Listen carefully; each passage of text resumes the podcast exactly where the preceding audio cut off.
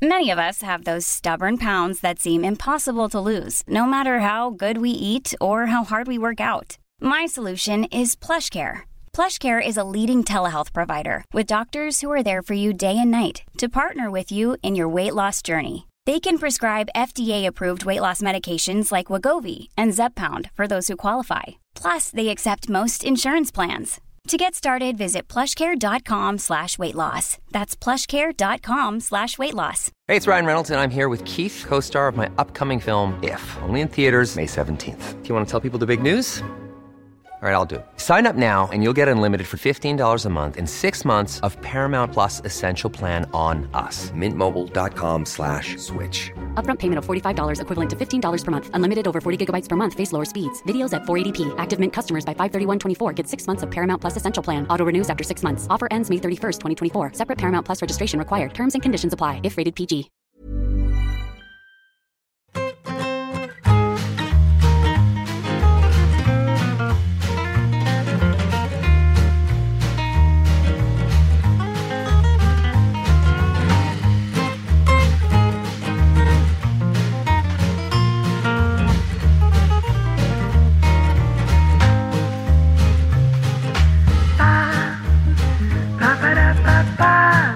Para que veas lo pequeña que es España, el otro día Carleto iba por ahí conduciendo y coincidió con su padre en Ponferrada. O sea, no en Madrid ni en Barcelona, en Ponferrada. Cada uno desde su ubicación en la península. Tal cual, ¿eh? Yo estaba volviendo de Madrid a, a Coruña en estos días vacacionales y me di cuenta mientras volvía, dije, jolín, eh, hoy juega el español esta eliminatoria mítica de Copa del Rey en Ponferrada, contra la Ponferradina.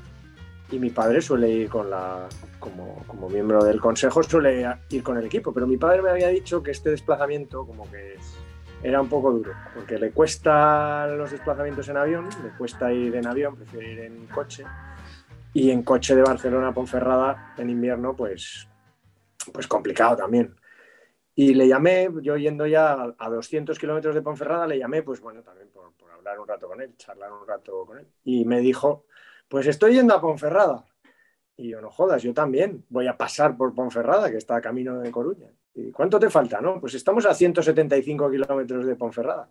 Joder, pues yo estoy a 200 kilómetros de Ponferrada.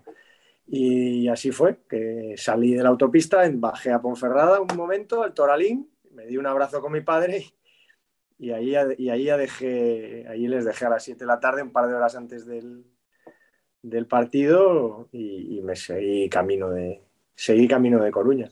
Claro, puse una foto en Twitter y todo el mundo pensó que yo estaba disfrutando de ese maravilloso partidazo eh, Sociedad Deportiva Ponferradina, Real Club Deportivo Español, pero no, fue solo uno de esos engaños de las redes sociales a los que somos tan dados. Me tiré el pisto de que estaba en el, eh, en el Toralín. Uh -huh. Te tiraste el, el pionesisto. Fue 0-1. Oye, ¿Puede ser el, el, el récord de aparición del español? O sea, que el, sí. la vez que ha aparecido antes en el programa el español. Sí. Oye, ¿te ha dado tiempo a saludar a John?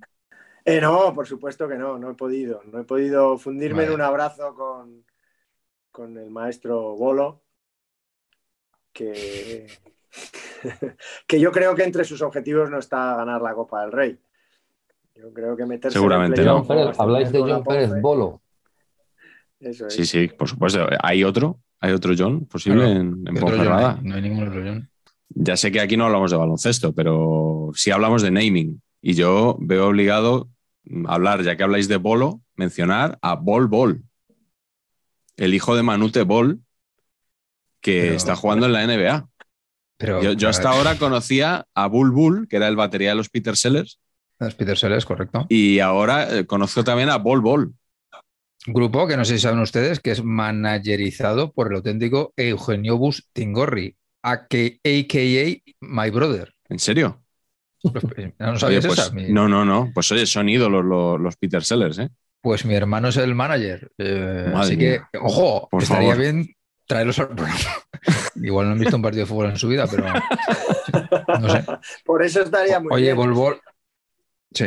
Bol es con B, ¿no? Perdonadme, ya sabéis mi Sí, desconocimiento total del palacanestro. Bol es como bol de, de, De tazón. Y, Exactamente. Vale, y oye, es que es, es un poco viejuno. Igual le draftearon hace dos temporadas, ya lleva tres. No, en no, la creo, NBA, creo ¿eh? que tiene 22 años o algo así, ¿eh? Que lleva tres temporadas en la NBA. Bueno, pero perdón, ¿eh? mis- perdón que no soy, perdón que no soy Iñaki Cano Martínez, que, controlo ahí Correcto. la NBA. correcto. Correcto. Nada, yo, yo de básquet me quedé en el fórum de Carmelo Cabrera y Nat Davis. y No evolucionó. Hombre, Gonzalo, ahí has estado fino, ¿eh? Esa- quedaste Ya no en- sé más. Ya no en la sé más, estafa de me- Fórum Filatélico te quedaste. Me quedé ahí. Esa fue mucho después, sí. Mucho después, hombre. Sí, sí. Déjame decir, porque es seguidor y redento de este programa, que uno de mis mejores amigos es- se llama Bol. ¿Así? Bol con V. ¿Ah, ¿Manute? Sí. ¿Manuel No, Bol? es Bol con V, las iniciales de Víctor Otero López. Un Ah, amigo mío. Hostia, que vive claro. Muy cerca de Sí, gran ciudad, y que conoce Patch también y que nos sigue y, y nos ve, así Correcto. que seguro que le hace ilusión. Correctísimo. Tener un, Absolutamente. un, nom- un nombre No es aquel lateral gallego que jugó en la selección un- un- algún partido incluso. Otero, ¿no? ¿Cómo es posible que haya sido internacional Otero? A mí explicádmelo eso. O sea, ¿cómo es posible? Si lo fue Joan Capdevila, que, ganó un mundial incluso, pues ¿cómo no lo va a ser Otero? Pero Caldevila es del español. ¿Habéis traído a, a Gonzalo para meteros con el español? Pero lo de... No, no, pero a ver, Sí. si es que lo decía él, el propio. Capdevila decía, yo no sé qué hago aquí con, con esta gente. Porque claro, por comparación, el tío, bueno, pues daba para lo que daba, pero era un poco el, el bicho raro en aquel histórico 11, ¿no? Creo que lo ha dicho también en, en Bake Off, ese gran Eso, programa. sí, sí. Exacto. Sí, sí. Espero que esté- estaréis viendo todos, todos los capítulos, ¿no? De Celebrity Bake Off, ¿no? ¿Eso es lo de que salí Iturralde? Sí. Exacto. A mí, yo he visto, he visto tres y claro, me, me- eliminaron a Espe mal y luego me, me eliminaron a Capdevila peor. Entonces, hostia, el programa ha dejado de tener interés, la verdad. Pero ¿quién, ¿quién son las mentes que están detrás de ese programa para eliminar a Espe del primer programa? Bueno, esto es un bajón total, idea. Pero Espe, Espe, ¿no? Espe, Espe, sí, sí. O sea, no es una. Espe por ahí de la Isla de las Tentaciones. Es, es- Espe, la, la única. Esperanza Aguirre Y Gil de Viedma. y Gil de Viedma, exacto. Bien, bien. Oye, y, y buen naming también. Esperanza Aguirre Gil de Viedma. Pero yo Me el que gusta, quería comentar era es- ese, ese pequeño que ha nacido en Atacama, Chile, y que responde Correcto. al nombre de Grisman Mbappé. ¿Algún, algún comentario, Patch, de, de este joven delantero que ha nacido en Chile? Pues no, es que no, honestamente no tengo una opinión formada porque por un lado me parece una genialidad y por otro lado me parece una basura. Entonces, mm, uf, eh, Pudiendo llamarse Carlos Castelli, ¿por qué se pone ese nombre? Bueno, eh, no sé si Griezmann Mbappé tendrá futuro en el fútbol. Si lo tiene, espero que sea delantero, por pura coherencia. Y no sé si luego será entrenador incluso. Ya estaremos hablando casi de a las puertas del siglo XXII. Pero este es nuestro tema de hoy, de jugador a entrenador. Hoy es, quizás es el título que menos nos hemos currado en estos 17 programas. Pero seguro que da mucho de sí. Y hoy traemos un nuevo amigo que nos va a presentar Patch, que es quien le conoce de verdad, porque yo le conozco, pero de verle primero en Estudio Estadio, o sea, porque Gonzalo sus voces se ha pegado seguro con Roberto Gómez.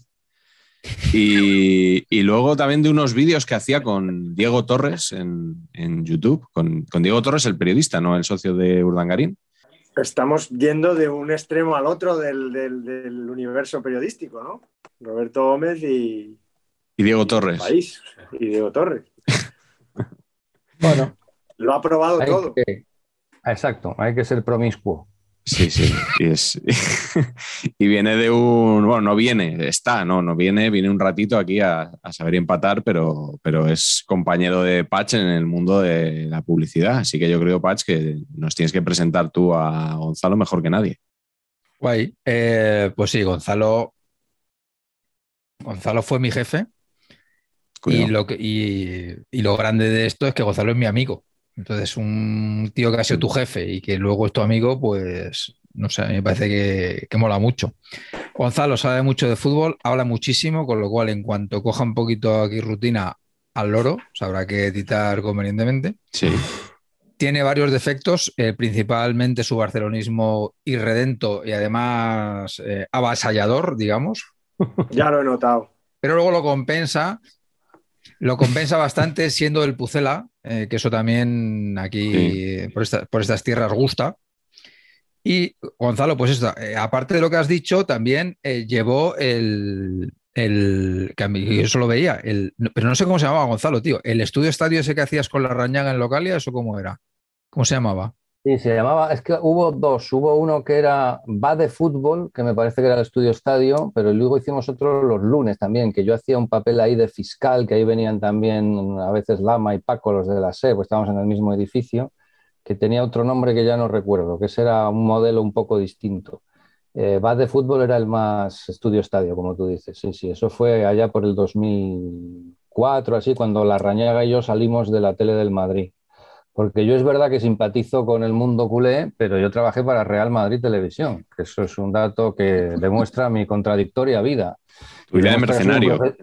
Demuestra que soy un profesional porque nadie lo notó, nadie lo notó. Luego ya sí, luego ya sí, ya se encargó Tomás Roncero, por ejemplo, de sacar los tanques a la calle, como él decía, en Localia y acusarme de ser un traidor, ¿no?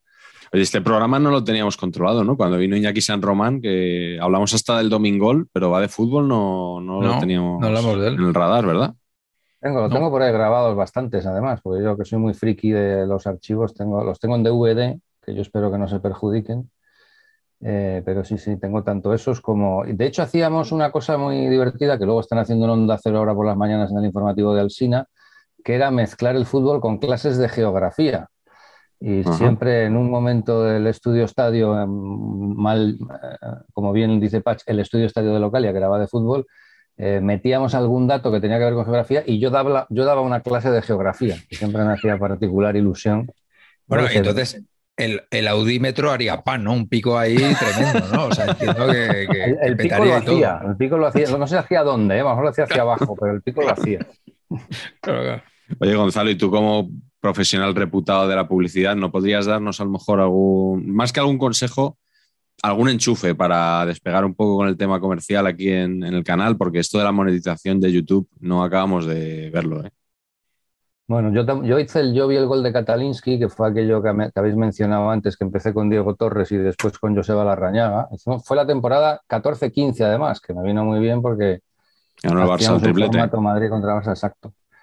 Eh, y tampoco, y eso que yo tenía un acuerdo con el confidencial y algún contenido, llegamos a tener veintitantas mil views en alguno que hicimos, que no está nada mal. Pero no monetizamos nada tampoco. ¿eh? De hecho, me acaban de cancelar la cuenta de AdSense hace nada, que me han mandado un mail diciendo, oiga, que usted aquí ya lleva años sin, sin, ingresar nada. no, han llegado a ingresar nada ni ahora ni antes. Bueno, nosotros sí, ¿eh? nosotros, nosotros sí ingresamos, ¿eh? O sea, Patch ya está juntando ahí un capital, ¿eh? Eso totalmente. Pues eso es buena señal, porque aquí ganar dinero en YouTube ganan muy pocos, como en el tenis. Pues sí, bueno, vamos a empezar con, las preguntas. Empezamos contigo, Gonzalo, por, protocolo y por agasajo hacia el invitado. Mm, cítanos alguna gran estrella del fútbol que luego en su paso a los banquillos fracasó notablemente.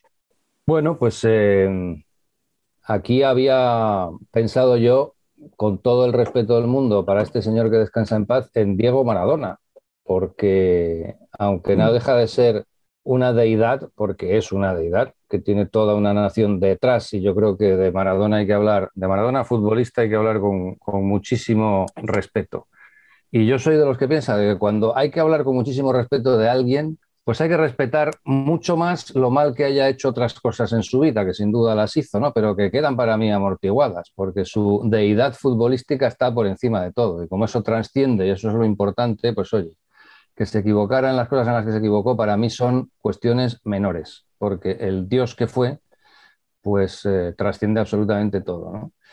Eh, pero es verdad que luego su, su no su fama, sino su, su, absoluto, su descomunal personaje mm, no estuvo a la altura eh, cuando fue entrenador, ¿no? su descomunal personaje como, como futbolista.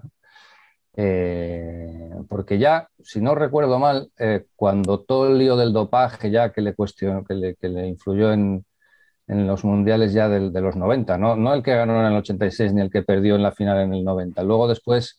Sí, el de Estados Unidos, 94, 94 sí.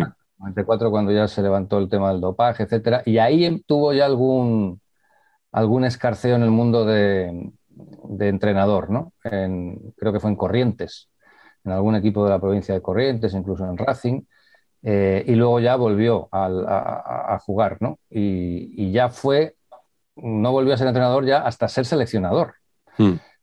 Pero bueno, El famoso, fue, El famoso, mundial que ganan a México en octavos y luego le mete cuatro a Alemania y elimina a Alemania a Inglaterra, ¿no? Luego también tuvo sus, eh, escarceos en, Medio Oriente, por Dubái, etcétera. Creo que entrenó en México también, pero bueno, nunca llega el personaje Diego Armando Maradona, nunca llega a ser como entrenador, ni mucho menos lo que fue como futbolista, ¿no?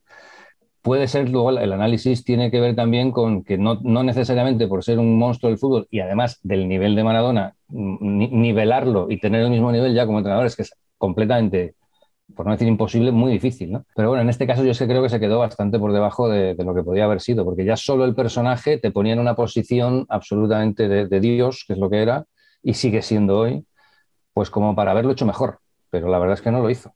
Pero a ver, o sea, todo bien, todo bien con esto que, dices, que estoy bastante de acuerdo, pero el concepto que nos haya transmitido en su etapa como entrenador, este, este concepto de la tenés bien adentro, en esa rueda de prensa, a mí con eso ya me vale para justificar una carrera deportiva como entrenador. ¿eh? Con perdón de las damas. ¿No? Pero esa fue la misma la que dijo que la sigan chupando. eso, eso, exactamente. No, o sea, esa, rueda de prensa yo creo que ya da. Y luego hay otra cosa, ¿habéis visto el, docu, este, la serie documental de, de, Maradona en Sinaloa sobre su etapa de, de, entrenador en México? Telita, ¿eh? Tela. Pero a mí me da todo, el rato la sensación, Patch, que, esa serie es un apaño de, Netflix. O sea, que es Netflix el que está pagando el contrato de Maradona para que siga hmm. Entrenando. O sea, me da todo el tiempo esa sensación, porque no me creo, no me creo nada. O sea, todo lo que pasa es tan sumamente tremendo, es tan tremendo, pero al parecer eh, consiguió hitos con ese equipo, o sea, lo llevó dos veces al, casi al playoff de ascenso, o sea, eh, fue, lo hizo muy bien teóricamente las dos temporadas que estuvo, los dos, yo creo que estuvo dos torneos, ¿no? Dos, dos clausuras o una apertura y una clausura, esas cosas. Pero tengo esa sensación todo el tiempo de que, de que eso lo pagó Netflix porque sabía que ahí había un documental en cuanto pisara Sinaloa, además, madre mía. Hmm, eso te, vale para temporada 5 o 6 de Narcos también, ¿no? Sí, por el código compartido. podíamos, enganchar ahí, sí. Pero es muy difícil, ¿no? O sea, yo creo que, no sé si, creo que Di Stefano dijo que, en, su momento, eh, antes de empezar, antes de coger al Madrid, que no quería nunca entrenar al Madrid porque porque iba a emborronar el recuerdo que se tenía como jugador. O sea, que cuando ha sido tan grande como jugador es súper chungo que luego como entrenador, y yo creo que tiene razón. Y, sí, lo que pasa es que, claro, en el caso de Maradona, yo creo que nadie esperábamos que, evidentemente estuviera a la altura, pues entonces sería el mejor entrenador de la historia. Pero que fuera un entrenador tan, tan, tan, tan desastroso, pues eh, claro. a lo mejor con, con su vida, su propia vida personal le impedía ser un entrenador mejor, probablemente, ¿no? Es que ese es el punto. O sea, ser lo que fue como jugador es casi un imposible, pero joder, es que fue, se quedó bastante por debajo. ¿eh? Un poquito, sí, claro. El tema es que le influyó su vida personal tanto o realmente no valía. Yo creo que esa es la pregunta que, tiene difícil solución y mucha opinión. A, mí, a mí eso que habéis hablado de, qué, rastro deja en tu carrera futbolística tu carrera como entrenador me, me parece súper interesante. Porque yo creo que, que la carrera como futbolista o sea, me, parece en, estos casos tan muchísimo más importante que lo que puedas hacer después como entrenador. Valoro mucho más lo que puede hacer un futbolista, lo siento, tengo esa debilidad. No soy, no soy, no soy, no, no, no, sobrevaloro a los entrenadores. Entonces, a mí me parece que un futbolista de esa talla, lo mejor que puede hacer es hacerse un Beckenbauer, por ejemplo. Que es decir, unos añitos muy poquitos, discretitos. Tuvo la suerte de, que creo que que, fue campeón del mundo, llegó a ser campeón del mundo con la selección, pero que en el club tampoco mm. se quemó mucho. Y, me da la sensación de que, por ejemplo, Zidane, si no entrenase más, yo creo que lograría un equilibrio muy potente entre su recuerdo como futbolista, que es maravilloso, y, su tarea como entrenador, que tiene muchísimos detractores hoy en día, pero muchísimos. Yo creo que, el madridismo eh, ha, llegado a la conclusión de que no le gusta a Zidane, cosa que yo no entiendo. pero, No entiendo. pero que, que- que está a la altura, vamos, que, que- que- que- que es- que es fenomenal, ¿no? Si se, si se parara ahí. Yo os lo explico, ¿eh? Yo os lo explico. A ver, explica, Gonzalo. Yo os lo explico. Y lo digo, claro, esto ya con el preámbulo que has hecho de mi barcelonismo, pero intentad pensar que mis opiniones tienden a ser objetivas en la medida de lo posible, en foros como este. Por eso digo en la medida de lo posible, porque ya sabemos que eso no es 100% posible nunca. Zidane es un entrenador pésimo, o sea, es un, es un futbolista excepcional y un entrenador pésimo, malísimo. O sea, pero dicho por gente de dentro del club que sabe mucho, ¿eh? Es un tío que, que- no tiene eh, carisma ni, ni- capacidad para, para, eh, es un alineador. mm, Y lo que sucede es que en, en- equipos de ese nivel no se necesitan entrenadores o se funciona muchas veces muy bien sin, sin un entrenador, como pasó con Luis Molomni. Entonces, Zidane es un Molomni de la vida, que ni, que ni se esperaba que tuviera el resultado que tuvo. Y podéis decir, claro, estás quedando en ridículo, Gonzalo, diciendo lo que estás diciendo cuando un tío ha ganado cuatro Champions, eh, o tres en cuatro años, mejor dicho, ¿no? Tres en tres años. Tres seguidas. Tres seguidas. Eh, pues eh, pues eh, yo os digo que es que Zidane, mm, por gente que le seguía además, porque al final puedes decir lo tuyo es una opinión como muchas otras, pero por gente que le sigue desde dentro y que conoce muy bien el, el mundo del Real Madrid por dentro, dice que es de los entrenadores que, que- que menos liderazgo, menos conocimiento técnico, menos capacidad de gestión, menos todo han tenido. Y sin embargo, fíjate cómo ha salido su, su palmarés, que es intachable, ¿no? Pero eso es así. Mm, eh, De- de- Con donde esté un entrenador con liderazgo, con librillo, con método y que no gane nada, Total. que se quite un alineador que gana tres Claro, pero es Champions que hay- en, en tres años sin ningún carisma, ¿no? Totalmente. Pero hay que ver la, la adecuación del- de, cada entrenador a cada equipo en cada momento. O sea, Rafa Mm. Benítez, que sin duda es muchísimo mejor entrenador que, que Zinedine Zidane, pero ¿dónde va a parar? Pues fijaos lo que le pasó en el Real Madrid, que no duró, que se lo cargaron. Pues, igual hay que redefinir un poco qué qué es, ser mejor entrenador, porque si un entrenador tiene al equipo hecho unos zorros y el otro llega y con ese mismo equipo gana la Champions, a lo mejor el No, primero sí. no era tan bueno y el segundo no es tan malo, ¿no? Claro, si, lo- si- si definir un entrenador es ir al resultado, es decir, el que ganó las Champions que ganó Zidane es ser bueno, pues entonces sí, Zidane es magnífico. Pero vamos, yo creo que eso no es ser buen entrenador. Ser buen entrenador es eh, eh, otra cosa. Es eh, saber sacar lo mejor de cada jugador, saber Eso es. alinear bien, Eso es. Ser un buen técnico. Pero Claro, es que yo creo que el que sacó lo mejor de cada jugador en, en aquella temporada fue Zidane, no fue, no fue Benítez, ¿no? Benítez era el que le decía a Modric que no jugara tanto con el exterior, por ejemplo. Totalmente de Benítez acuerdo. era muy pesado. Benítez era muy pesado y Muy salía pesado. un tío pesado, de la ciudad pesado. deportiva y le paraba y le decía, no, no, pero oye, cuando, cuando, cuando centres pone el pie así, no, es que es un pesado. Entonces, claro, a ese nivel, pues Benítez no funcionaba, no sirvió. Pero, hombre, Benítez es un tío que tiene un carrerón como entrenador, mira lo que hizo sobre todo en la- lo que ha hecho en la Premier y sigue haciendo, que es envidiable, ¿no? No se puede cuestionar a Benítez como entrenador, pero en el Madrid fracasó. Pero eso demuestra, yo entiendo lo que dice Gonzalo, pero eso demuestra, primero, que ser entrenador es un conjunto de casualidades eh, tremendas y que grandes entrenadores fracasan con buenos equipos, mediocres entrenadores eh, triunfan, con lo cual, eh, digamos que, que la categoría no, no- no se puede comparar cosas que no son iguales. Y, y- y segundo, creo que en todo caso el Real Madrid es un club muy especial y probablemente como ese el Barça y algunos otros. ¿no? Y, ahí no meto, por ejemplo, a los clubes ingleses, pero sí puedo meter al Bayern de Múnich, que gana las Champions cuando tiene a entrenadores como Henkes y no las gana cuando tiene a Guardiola. Eh, pues, yo creo que ahí hay clubes muy específicos, clubes muy especiales que son así y que requieren ese tipo de entrenador.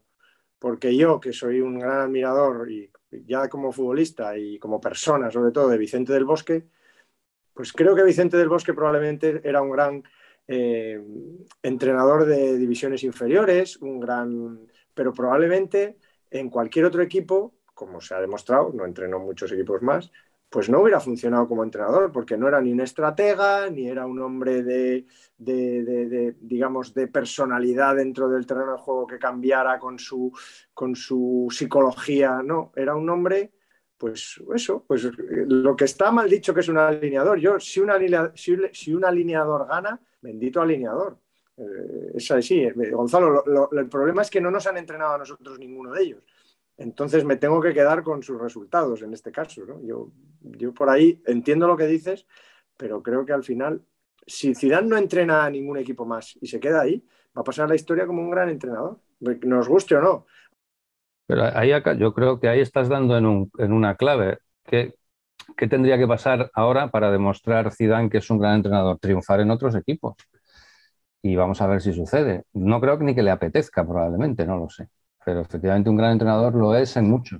Bueno, todo esto yo iba, yo iba a decir a Zidane luego en, otro apartado, así que eh, creo que ya nos lo hemos ventilado el, el, tema, el tema Zidane. Pacheco, dinos cuál es tu estrella del fútbol que fracasó en los banquillos.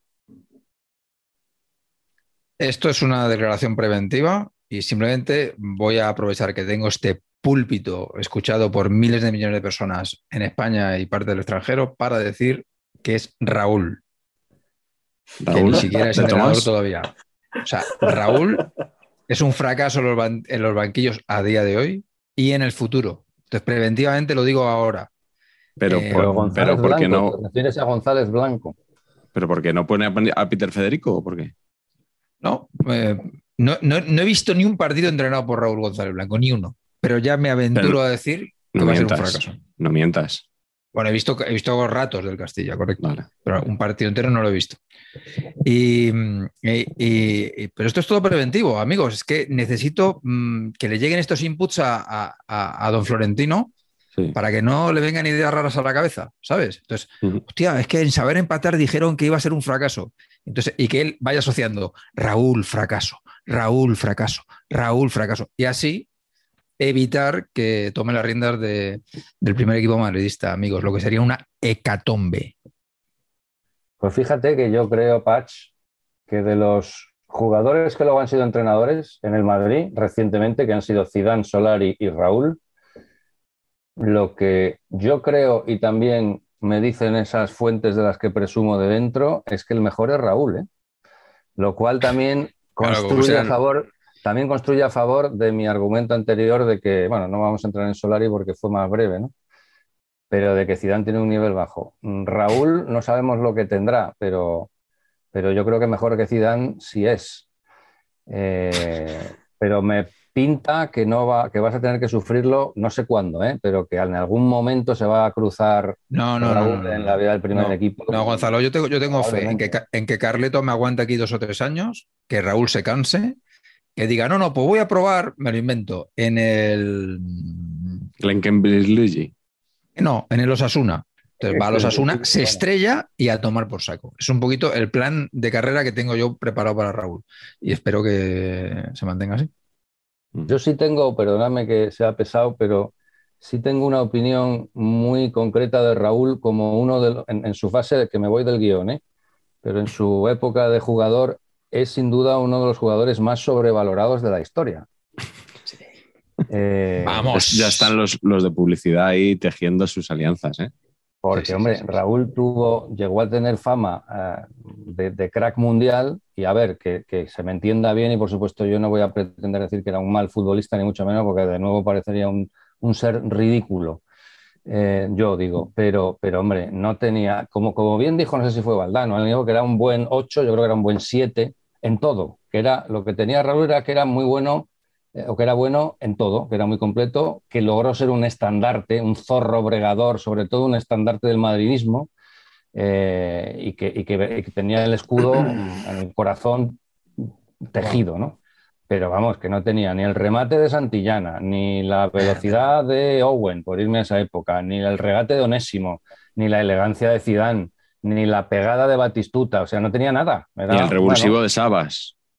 Era un tío que, bueno, que estaba bien, pero fue, de hecho fue irse de la selección y vino la gloria, ¿no? Pues no digo que fuera mm, todo por Raúl, pero fue un factor más, ¿no?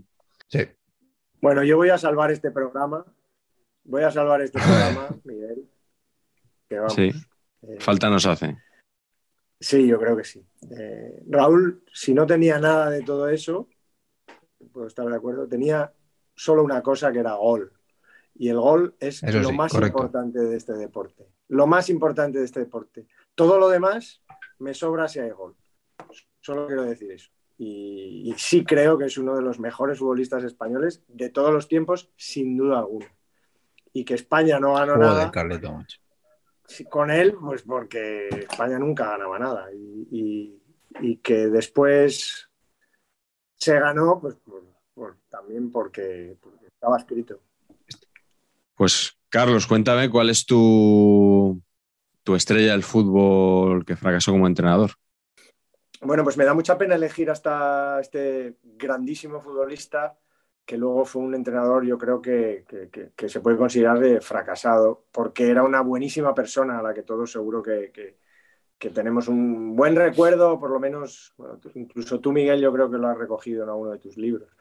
Eh, y yo tuve la suerte de pequeño que incluso me, me- bueno, me hiciera así en el pelo, chaval, porque se trata de don Ladislao Kubala. Yo creo que. Ladislao Kubala era, fue un futbolista que cambió el fútbol español, efectivamente. Ahí, a pesar de ser el seleccionador, yo creo que el más longevo, probablemente en años, eh, yo creo que fue aguantando año tras año. Yo creo que cogió el equipo tras que de la selección después de que, de que cayera eliminado para el Mundial 70, después de un fiasco, yo creo que en, no sé si en Finlandia o en Islandia, horrible. Y a partir de ahí no nos clasificamos para el 74 con Katalinsky y nos clasificamos eh, para el 78 con, con Rubén Cano, pero poco más, ¿no? Eh, y la verdad es que su carrera, además, pues bueno, creo que tiene en segunda división el récord de victorias con el Málaga, un año que ascendieron, y el hombre no continuó luego en primera, algo que no entiendo muy bien. Se fue al Elche y allí le volvieron a destituir a las pocas jornadas. Una de esas cosas raras de contratos y tal. Y antes de eso, pues él salió del Barça rebotado, estuvo un par de épocas en el Barça, pero no acabó. Gonzalo seguro que a lo mejor algo sabe más y no acabó de funcionar nunca, a pesar de ser un mito. De hecho, del Barça se tuvo que ir cabreado porque lo que quería era seguir jugando, esas cosas. Y se fue al español, que fue considerado durante un tiempo como un traidor, pero bueno. Sobre todo lo que pesa es que era un tipo sensacional, ¿no? Y su frase, Miguel, chicos bien, moral óptima, ha pasado a la historia. Hombre, también. Entonces, Sí, Gloria bendita. Oh, maravilla. Así Mítica, que, mítica. así que bueno, yo creo que don Ladislao Kubala pues no estuvo a la altura, yo creo que también poca suerte, un hombre de eso. Un buen hombre que nunca tuvo suerte porque fue un genio del fútbol absoluto. Es verdad, yo me, me alegra mucho que hables de Katalinsky porque antes hablaba Patch de aquel canal de YouTube que, llamamos Yo vi el gol de Katalinsky porque es que yo vi el gol de Katalinsky. Tenía nueve años y es de lo primero que recuerdo en el mundo del fútbol, que es verdad que ahí eh, Lazzi ya estaba de seleccionador, pero luego fue un poco víctima de Cardeñosa también, ¿no? Porque ¿qué hubiera pasado si, si este chaval de Valladolid, nacido en el barrio de La Rubia, hubiera marcado y no se la hubiera dado a Amaral? Tenía que haber tirado con la derecha, aunque fuera zurdo, porque esa jugada la hemos analizado mil veces. A lo mejor tenía que haber puesto a Marañón. Exacto. Que estaba previsto que jugara ese partido, como ya hemos contado. Luego ganamos a Suecia, si hubiéramos ganado ahí a Brasil, pues hombre, a lo mejor la fama de Kubala era otra, ¿no? Pero Mm. sí, sí. Pero yo creo que también era víctima del sistema. En aquella época los equipos seguían haciéndolos las federaciones, había ahí los entrenadores no, no tenían la autonomía que tienen ahora o que han empezado a tener años después. Era todo, había mucho politiqueo, mucho compadreo y yo sabéis que lo sé de, buena tinta desde dentro y todavía era un fútbol antiguo en España en ese sentido, ¿no? Y que bueno, él también como buena persona que era, pues entre que no podía y que no supo tener los arrestos suficientes como para, pues bueno, hacer su equipo o porque saber de fútbol sabía, corre por ahí, eh, yo creo Alberto Cosin en, en, Twitter ha sacado algún vídeo de él dando una charla y, y, y, me pareció una charla para el tiempo que estaba, creo que es de, de, la clasificación para el 74, estaba bastante bien. Lo que decía, cómo lo decía uh -huh. y cómo preparaba los partidos en unos años en los que eran muy diferentes.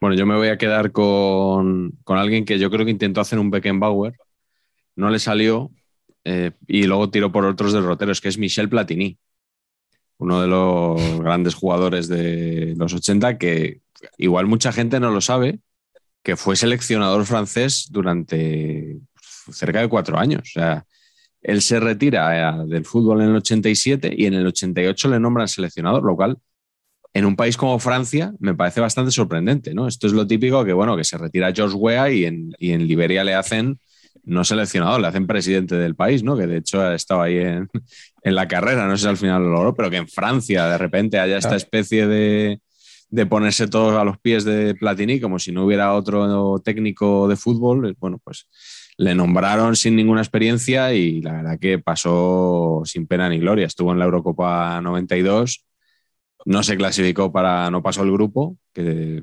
tuvo, tuvo dos empates y una derrota, o sea, no ganó ni un partido. Y tenía ahí a su papel y su cantona. que ganó Dinamarca. Sí, sin eh, esperarse. Perdió con Dinamarca en el grupo y empató con Suecia y con Inglaterra. Y después nunca más volvió a entrenar. Pero claro, eh, yo creo que debió pensar Aquí en los banquillos se sufre mucho y en los despachos igual se curra menos y, es más provechoso, ¿no? Y llegó a, alcanzó la presidencia de la UEFA y desde hace algunos años, como todos sabemos, pues está suspendido por la FIFA después de ese caso de la corrupción del Mundial de Qatar. Pero bueno, eh, Platini, por si alguien no lo sabía, fue entrenador y no, y no dirigiendo al Nancy para hacer la mili, no, no, fue seleccionador francés. Claro, una pregunta que no habéis hecho es qué gran estrella del fútbol mundial luego fracasó no en los banquillos, sino en los despachos.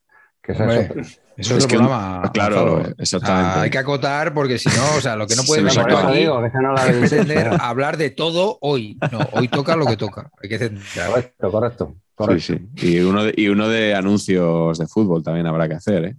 Correcto. Pacheco. Ese. Correcto. ese lo esperamos con, con muchas ganas. Y traeremos a un creativo bueno.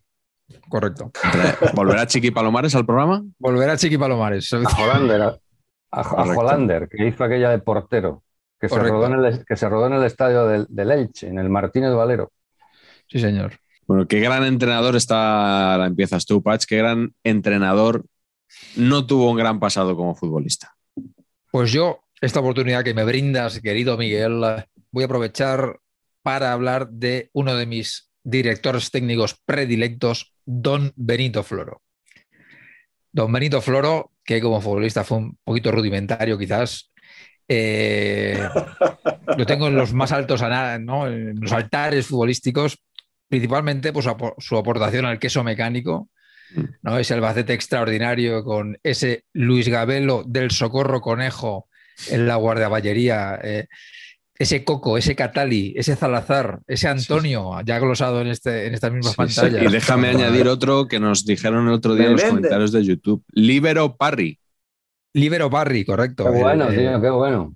Libero Parry, correcto. Marco Antonio Echeverry, con Y, amigos. Del O sea, es, Figeli. es todo. Y del Figeli es todo, ¿no? Es como un magma ahí de, de grandísimos jugadores perfectamente orquestados con Don Benito, que claro, luego cuando, cuando ya dio el paso al Madrid, pues ya igual nos venía un poquito la cosa un poquito más grande, esta obsesión por poner a Luis Enrique de lateral izquierdo, ¿no? Esta cosita, ¿no? Esta, esta bronca en Lleida de a estos no los follamos con el pito, que es uno de los mejores audios jamás captados por los micrófonos. Graves, graves blasfemias, ¿eh? que yo No. que era de educación muy cristiana me dolió. Efectivamente, era una cosa muy, muy, muy agresiva. Y luego la cosa esta mitiquísima de- del fútbol científico, ¿no? Esta cosa de que ha dado una charla de 14 horas sobre la importancia del saque de, de banda en el fútbol de ataque. Eh, Y luego me flipaba mucho el concepto de el psicólogo. ¿Os acordáis que, que. Floro iba siempre con el Emi- psicólogo? Emilio Ciudad. Emilio Ciudad. Pues eh, eh, hay, una, hay, la tip- hay una historia que no sé si es verdad. Eh, te- honestamente, tengo Vale. dudas de si es verdad o si es de al ataque. Que Stoikov mm, mete un gol, no sé qué coño hace, entonces va a celebrarlo a su banquillo y cuando pasa por el del Madrid le dice: Floro, cambia psicólogo. que, es de una belleza. que es de una belleza. Y no- honestamente creo que es de realidad, pero pudiera ser Sergi más. ¿eh? Entonces esto habría que haberlo. Teníamos que haberlo consultado con él el otro día. En el episodio anterior. Yo dejarme apostillar sobre Benito Floro, porque por lo menos, y estando de acuerdo con Pacheco, eh, hay un, detalle que a mí me dio una gran alegría. Su equipo yo creo que era, bueno, serio por lo menos, como él, pero yo creo que desde la victoria de aquella de Cunningham, Juanito, Santillana, 1-2 en el Camp Nou, a principios de los 80, el Madrid pasó años y años sin ganar y con Benito Floro ganó en el Camp Nou en una eliminatoria de Copa, creo. No fue en Liga, pero en una eliminatoria de Copa. Y ese alegrón yo todavía, lo, todavía, todavía le, le guardo cariño a don Benito Floro por esa alegría. Después hasta, fijaros que después otra vez hasta la Champions con Zidane jugando, no volvió a ganar y luego ya en Liga hasta un partido con, de Baptista, un gol de Baptista con, mm. con Capello, pero esa de Benito Floro yo la recuerdo con Zamorano y fue porque nunca ganaba en el Camp Nou. El Madrid pasó muchos años ganando ligas y ganando títulos, pero palmando inexorablemente siempre en el Camp mm. Nou y, para mí era traumático. era, era aquel Barça menor, mm, que lo fue muchísimos años, donde el único consuelo que tenía el Barça no era ganar la liga, era ganarle al Madrid, porque la liga la ganaba el Madrid, efectivamente. Pero fíjate, eso que dices es que es así. Yo, si no, creo que no exagero si digo que esa fue la última vez que se ovacionó a un madridista en el Camp Nou, y hace más de 40 años, ¿eh? porque eso fue febrero del 80, si no recuerdo mal, ese partidazo de Cunningham. De Cunningham, sí, tú te refieres. Eh, recibió aplausos de la afición, lo que luego hemos visto años después con los madridistas ovacionando a Ronaldinho, ¿no? que a algunos hasta se les criticó porque no hay que ovacionar nunca a Barcelona, que a mí me parece muy sano que eso suceda, lo que pasa es que luego ya se ha enrarecido todo mucho. Pero la última vez fue hace más de 40 años que se ovacionó al Madrid el Camp y yo creo que fue ese partido y ese jugador. yo, creo, Carleto, que fue con Schuster, que no fue con Capello. El año, de Capello creo que fue 3-3, que marcó Messi tres goles. Y lo que me inquieta es lo que dice Paz de que Benito Floro era un jugador eh, rudimentario. ¿Tú has visto jugar a Benito Floro? En absoluto. Solo ah. me fío de, lo que dicen las crónicas. Que, por, cierto, que por cierto, me las he inventado en este caso. O sea, Vale, vale, vale. Perfecto. Eh, Gonzalo, eh, te paso la pregunta. ¿Qué gran entrenador no tuvo un gran pasado como futbolista? Bueno, yo no sé si leí mal la pregunta, porque en mi caso no es que yo, he interpretado que no tuvo un gran pasado, pero en este caso el que yo he elegido es que no tuvo ni grande ni pequeño, no tuvo pasado. Pero mejor todavía. Nos vale, nos vale, perfecto. Porque es eh, José Mourinho, ¿no? Desde luego para mí es un, sí es uno de los que yo considero en la lista de grandes entrenadores eh, en, esa definición que yo decía antes, eh, o con todos esos atributos que para mí definen lo que es un gran entrenador, eh, pero efectivamente ni, ni, estuvo ni se le esperó como, como futbolista. ¿no? Él, por lo que he leído, siempre estuvo muy relacionado con el fútbol porque su abuelo fue presidente del Vitoria de Setúbal, y luego su padre sí fue futbolista, fue un modesto guardaballas, un modesto portero. Y, el, y, José Mourinho hacía informes y estadísticas ya de los partidos de su padre, ¿no? Desde, desde pequeño, con lo cual ya tenía esa enfermedad metida dentro, ¿no?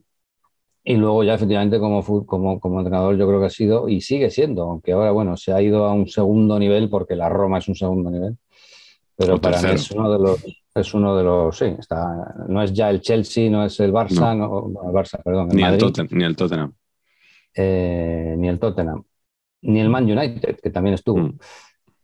Pero bueno, para mí ha sido sin duda uno de los grandes, sobre todo desde que arrancó con aquella Copa de Europa con el Oporto, ¿no? que es la que realmente le consagró, le hizo fichar por el Chelsea y luego en el haber de, de este hombre mm, hay que reconocer que estuvo ganarle tres títulos al mejor Barça de la historia. ¿no? Y eso pues eh, tiene un gran mérito, porque en esa, toda esa época el Barça de Messi era de Guardiola también, pero yo creo que ha sido el Barça de Messi el que ha sido arrollador, pues, pues eh, perdió tres títulos, uno fue de Liga, otro fue de Copa, si no recuerdo mal, y otro de Supercopa, pero bueno, a ese Barça que lo ganaba todo, con un equipo que era peor, pues hombre, yo creo que ahí sí que el entrenador tuvo mucha influencia. Mourinho jugaba... No, perdona, no, no.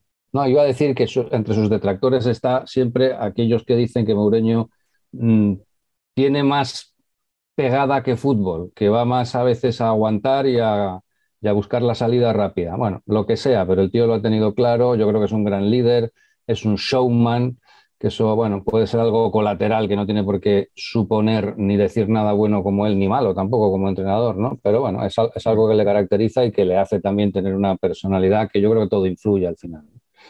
Para mí es un gran entrenador, uno de los grandes. Que luego te- y fíjate que lo he tenido enfrente siendo yo simpatizante del Barça, ¿no? Pero me parece un crack. y portero como su padre en las pachangas, cuando se prestaba a jugar con los periodistas, jugaba de portero. ¿Ah, sí? Sí, con lo cual nos quedaremos sin saber cómo tocaba a Mourinho el balón. Con el pie. No hay vídeos que se sepa. No, no, que se sepa, no. Carleto, ¿cuál es el tuyo?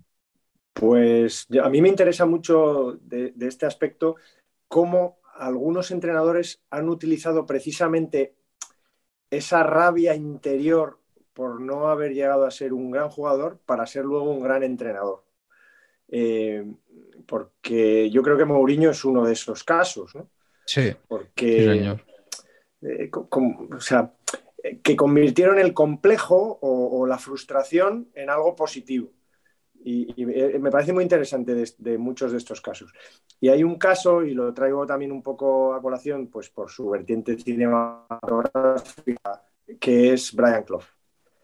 Porque Brian Clough no fue un mal futbolista, pero a él se le quedó un resquemor interno por no haber sido mejor. Es decir, él era un grandísimo goleador, creo que metió Mm. en el Sí, sí. Middlesbrough, creo que metió 200 goles en 200 partidos. Muchísimos en goles. sí, segunda sí. división.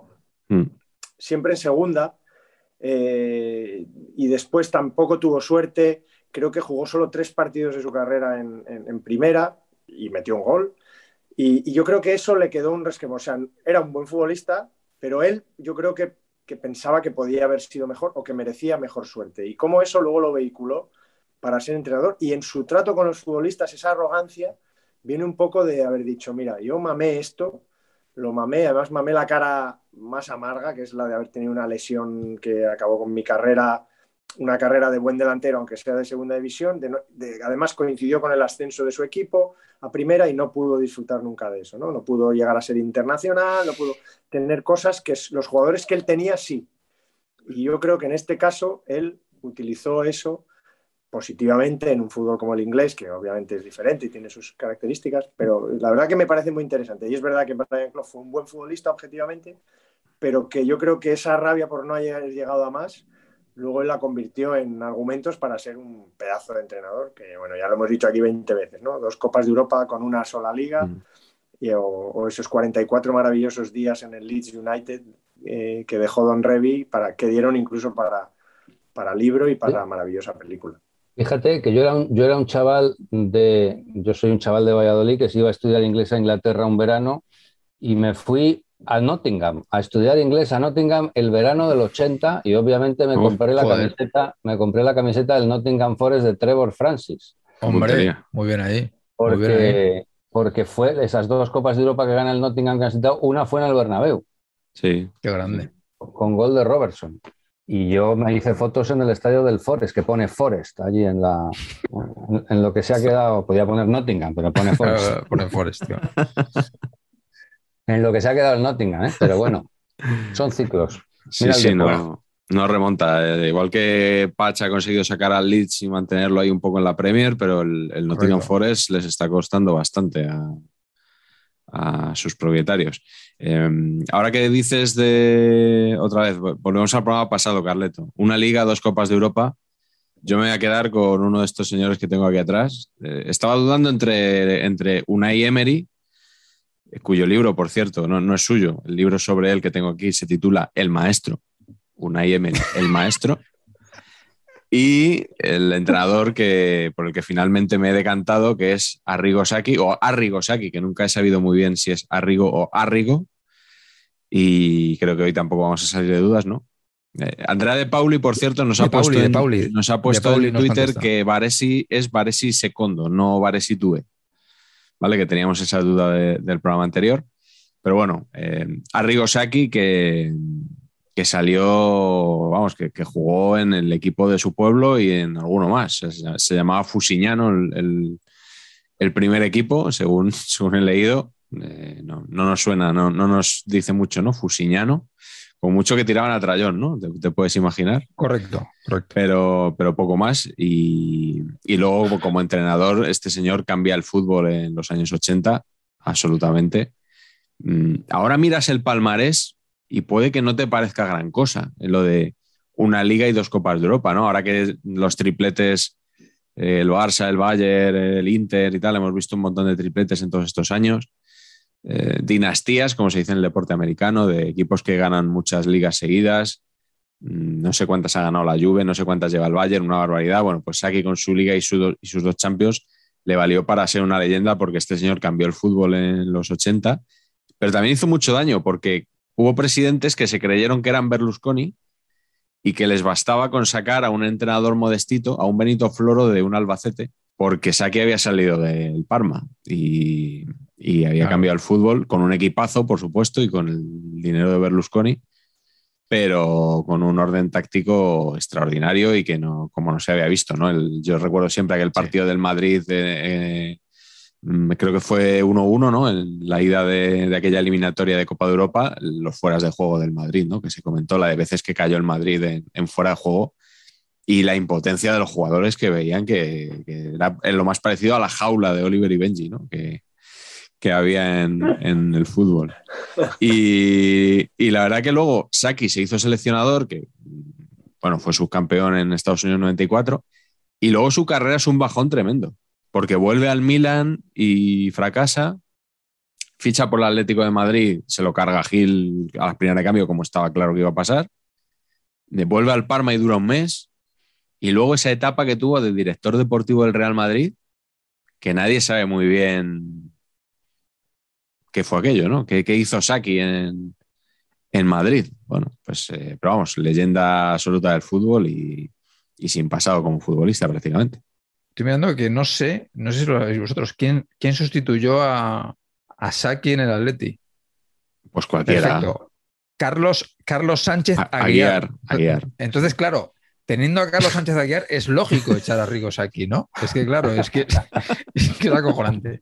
El fútbol es que es acojonante. Es el deporte más maravilloso de la historia, tío. lo, lo, raro es, que teniendo a Aguiar en casa ficharan a Saki, ¿no? En vez de claro, claro, darle el equipo de. Pero Aguiar duró cinco partiditos y luego entró Don Radomiro, ¿eh? Aquí ya quitarse su ¿Estás seguro de que este era entrenador de fútbol? Estoy de coña, ¿eh? Pero digo que este no tiene nombre de profesor de MBA. Correcto. correcto. De, recursos humanos, de Carlos Sánchez Aguiar. De Accenture. Sí, sí, sí, el naming va, más por ahí. Sí, naming, sí, un poquito mejorable, sí. Venga, Gonzalo, empiezo contigo la, la siguiente pregunta. Eh, ¿qué, estrella, ¿Qué estrella del fútbol crees que sí que mantuvo el nivel cuando pasó a los banquillos?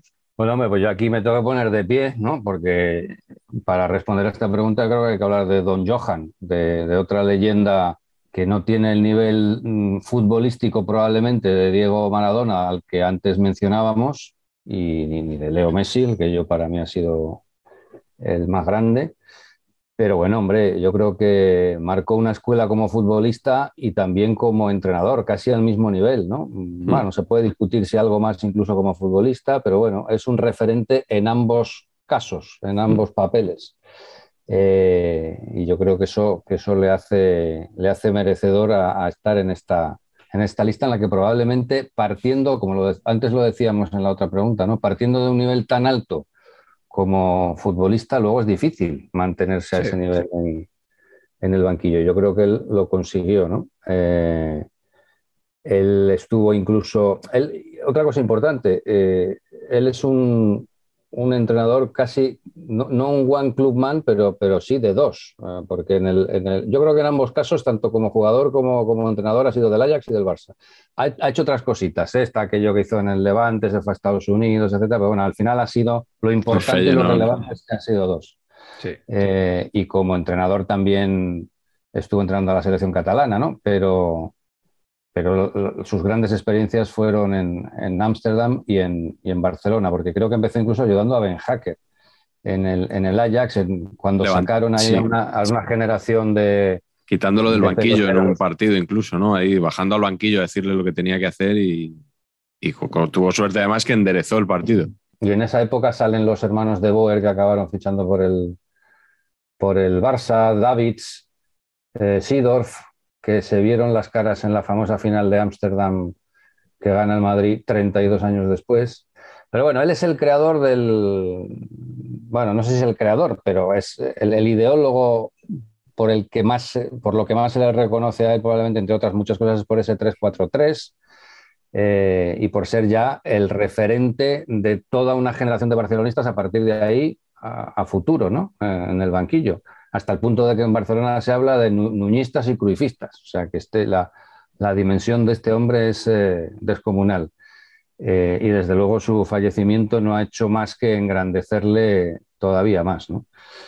Es verdad que luego como entrenador, porque aquí podemos, hay quien puede pensar, ojo, que el tío es, es un eh, referente absoluto, pero mm, de las cuatro ligas seguidas que gana, recordemos que gana sobradamente una, que las otras las gana un poco ya, sí, la primera, luego las otras las va ganando pues con los fracasos de Tenerife del Madrid, el penalti de Jukic, etcétera. Pero bueno, son en definitiva 11 títulos en, los años en que estuvo, pero ojo, que Pep Guardiola gana 14, ¿eh? Eh, desde 2009 al 2012, que probablemente es otro caso de hombre que, yo creo que en este caso incluso mejora. No, es que mantenga, es que mejora su rendimiento. Fue un buen pelotero, ¿eh? Guardiola fue un buen pelotero, fue un buen medio centro, pero desde luego yo creo que mejora su nivel como, mm. como, entrenador ahora. ¿eh? Yo también lo creo y, además me parece que Cruyff, habiendo sido uno de los mejores jugadores de la historia, al Barça le da más como entrenador que como futbolista.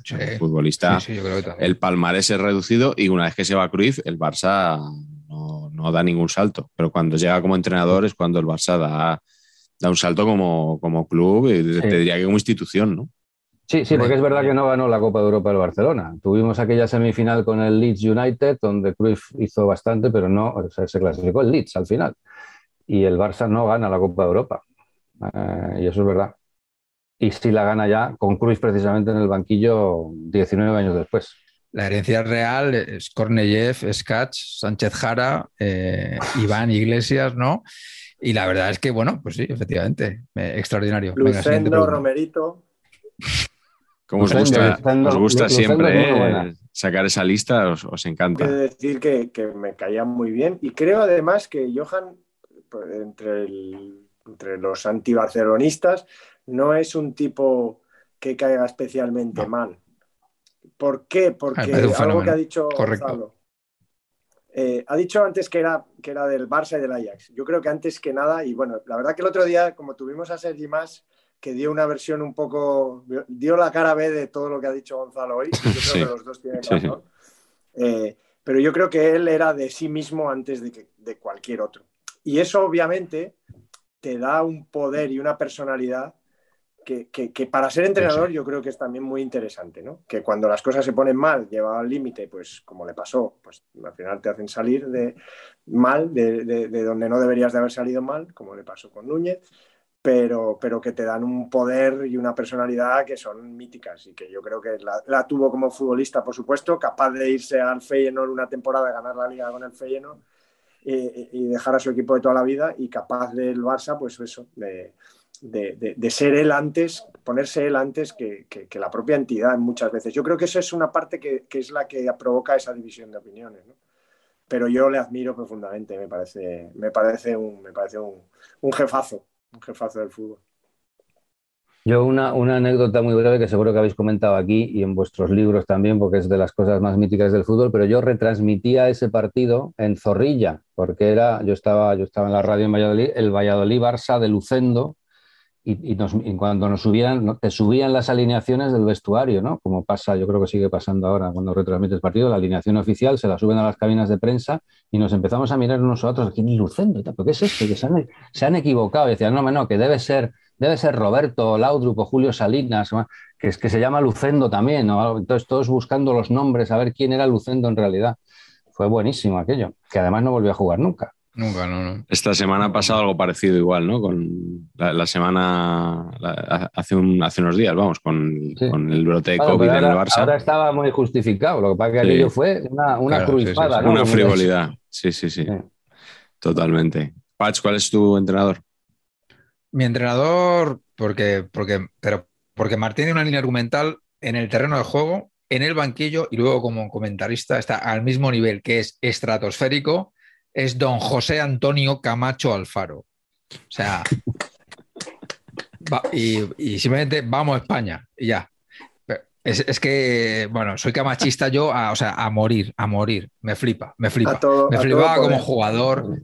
de esto de perseguir a, a Cruyff o quien sea por todo el campo, loquísimo, para adelante, con la, con la venda aquella en el Mundial sangrando. Y luego, eso, eso como jugador. Y luego, como entrenador, hay, una, hay un vídeo de un día después del Canal Plus, que no sé si es Roberto Fresnedo. Roberto, creo que es sí. Roberto, Roberto, Roberto. que se, hace- que Que se le acerca al banquillo dedo, ¿no? Le duele un a decir, dedo. ay, me duele el dedo. Y, ¡Anda, coño, vete para allá que me cago en... ¿sabes? Y lo empuja al campo diciendo, ¿qué cojones? Y luego, está, o sea, no sé, es que me parece, me parece un, un personaje extraordinario y que me hubiera... fe- Y, y, lo- y la salida, y ojo, otra cosa que le valoro en esta línea argumental es la salida del Madrid. Este entrena tres veces con estos, con estos que estaban ya de vuelta. ¿De qué me estás contando? Y dice, aquí os quedáis, que os den por culo. Si no vais a correr y no estáis, venga, yo me piro aquí. No, bueno, pero esa fue, la segu- esa fue la segunda salida del Madrid. La primera ni, Madrid. ni llegó a entrenar. Ni llegó a entrenar, pero, pero no llegó a entrenar porque, porque no le aceptan un, un, un Sí, ayudante, la- era, ¿no? Eso es. eh, peleó por eso, ¿no? Eso es. No sé, a mí me parece que es un fenómeno que ha tenido siempre las cosas muy claras y que luego como comentarista es el mejor comentarista posible, ¿no? O sea, esos análisis en profundidad, esos, esos, esos cambios de namings inadvertidos, es, es una, es una gloria bendita, macho, a mí me flipa.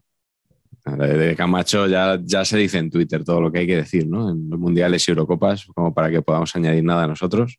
Pero si le dan el ondas a la cobertura de Mediaset solo por Camacho, esto es así, o sea, esto es un hecho. Bueno, y, y por Operación Camarón, ¿no? Ah, bueno, también. Un poco, un poco de sa- saber y empatar que tuvo a Julián López, igual un parte del Ondas también nos corresponde a Es nosotros. muy ¿no? posible, es muy posible, muy posible. Oye, hay, hay gente que con menos se hace fotos con el trofeo del Ondas, ¿eh? Como si lo hubiera ganado él. ¿Sí o no? Pues es correcto. Es usted una persona un poco regular, pero es correcto. Correcto, correcto, bien. Eh, Carleto, como yo aquí en esta pregunta iba a responder Zidane, eh, y ya, si Zidane ya está muy hablado, te la traslado a ti, ¿vale? ¿Qué, ¿Cuál es tu estrella del fútbol que mantuvo el nivel como entrenador? Bueno, pues mi, mi entrenador que yo creo que, que mantuvo una línea muy coherente es eh, Luis Aragonés. Yo creo que también hemos hablado mucho, es, es, es, eh, figura de sobras conocida por todos, pero yo lo que quiero es reivindicar un poco su faceta futbolística, porque fue un excelso futbolista, Mm. un grandísimo futbolista. Y eso es lo que hablábamos al principio de, de nuestra velada de hoy, ¿no? ¿Cómo puede afectar tu carrera como entrenador a tu recuerdo como futbolista, ¿no? Que yo nací el año en el que eh, él pasó de ser jugador de una jornada a entrenador, a llamarles de usted a, a los que habían sido sus compañeros. Y, y yo creo que, que- que obviamente como entrenador le he conocido todo, porque, porque eso, nació como entrenador cuando yo nací, entonces su, su fútbol al contraataque, su, su carácter, su personalidad, su pelliza en Logroño, su chaquetón, os acordaréis, sus gafas, sus dientes, sus depresiones. Es La peineta. la peineta, la pelea con... Es que es una historia de España a través de Luis Aragonés, realmente, ¿no? En, el que, en la que él pues acabó eh, felizmente, y también hemos hablado de, de Raúl, ¿no? Y de, de su episodio, y de cómo eso le afectó, y de cómo, cómo, pues también sacó ahí, yo creo, su, su genio después de que pues, el sector madridista la prensa sobre todo le atacara mucho. ¿no? Eh, pero luego es verdad que no, no- supo ya ser más entrenador que lo que había sido y fue a Turquía como le pasó a, a- a Del Bosque también, ¿no? No, no supieron Mm. ahí reconvertirse en entrenadores veteranos, no, era un poco... eh, pero bueno, la verdad que él, yo recuerdo como entrenador que, que siempre deseaba fichar por el Madrid, eso es algo que, que no lo puede negar ningún atlético, a pesar de que es una leyenda, porque él estaba loco por, por- él estuvo en la cantera del Madrid como futbolista y nunca llegó a jugar allí. Yo creo que él era rendido admirador de Alfredo y Estefano también. Y bueno, pero obviamente como Atlético triunfó, ganando la liga, ganando títulos, eh, dando una, yo creo que dando una versión del Atlético, una imagen del Atlético, un poco lo que hemos dicho de Cruyff, lo que ha dicho Gonzalo de Cruyff, yo creo que, que, que si ya se lo dio, ahora Simeone obviamente está haciendo, reforzando eso y probablemente está, está teniendo una etapa tremenda, ¿no? Pero yo creo que Luis hizo lo, la imagen que todos tenemos un poco del Atlético, y no del Atlético Pupas que vino después, sino de un Atlético fuerte, es Luis Aragonés, ¿no? Pero que eso viene Sí. de que fue un maravilloso futbolista que tiraba las faltas, disparo de media distancia, era fuerte, era grande, era un futbolista más europeo que a lo mejor lo que se jugaba aquí en España en, su, en sus tiempos. ¿no?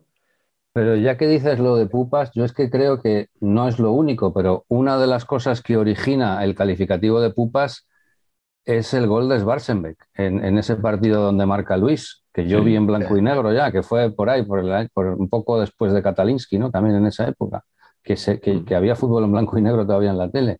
Y para mí es que eso es una de las mayores crueldades que ha habido en el mundo del fútbol. Y yo aquí simpatizo con el Atleti, porque joder, eso fue un mazazo horrible que encima va y tiene en Lisboa otro mayor, con, con Sergio Ramos emulando a Schwarzenegger. Entonces, claro, yo en- entiendo es.